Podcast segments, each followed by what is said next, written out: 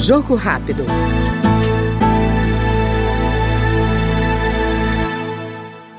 O líder do PT na Câmara, deputado Reginaldo Lopes, de Minas Gerais, critica o projeto que aumenta as multas para institutos de pesquisa e amplia o conceito de pesquisa fraudulenta. Segundo o parlamentar, a sociedade tem outras preocupações, como segurança alimentar, aumento real do salário mínimo e educação em tempo integral.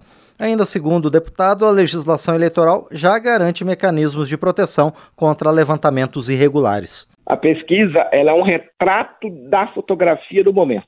É, se fizer uma pesquisa hoje tem um resultado, se fizer amanhã tem outro resultado, se fizer no dia da eleição tem outro resultado. O que não pode é a pesquisa não cumprir o plano, a amostragem e a metodologia correta, populacional, renda, sexo, e religião, idade, é, e já tem lei para isso, já tem mecanismo. Talvez nós podemos aperfeiçoar algum mecanismo, alguma metodologia, algum método de fiscalização, porque esses assuntos devem ser debatidos no processo normal, num curso normal, e não com urgência, porque, de fato, nós não vamos votar essa pauta. Este foi, no Jogo Rápido, o deputado Reginaldo Lopes, do PT Mineiro. Jogo Rápido.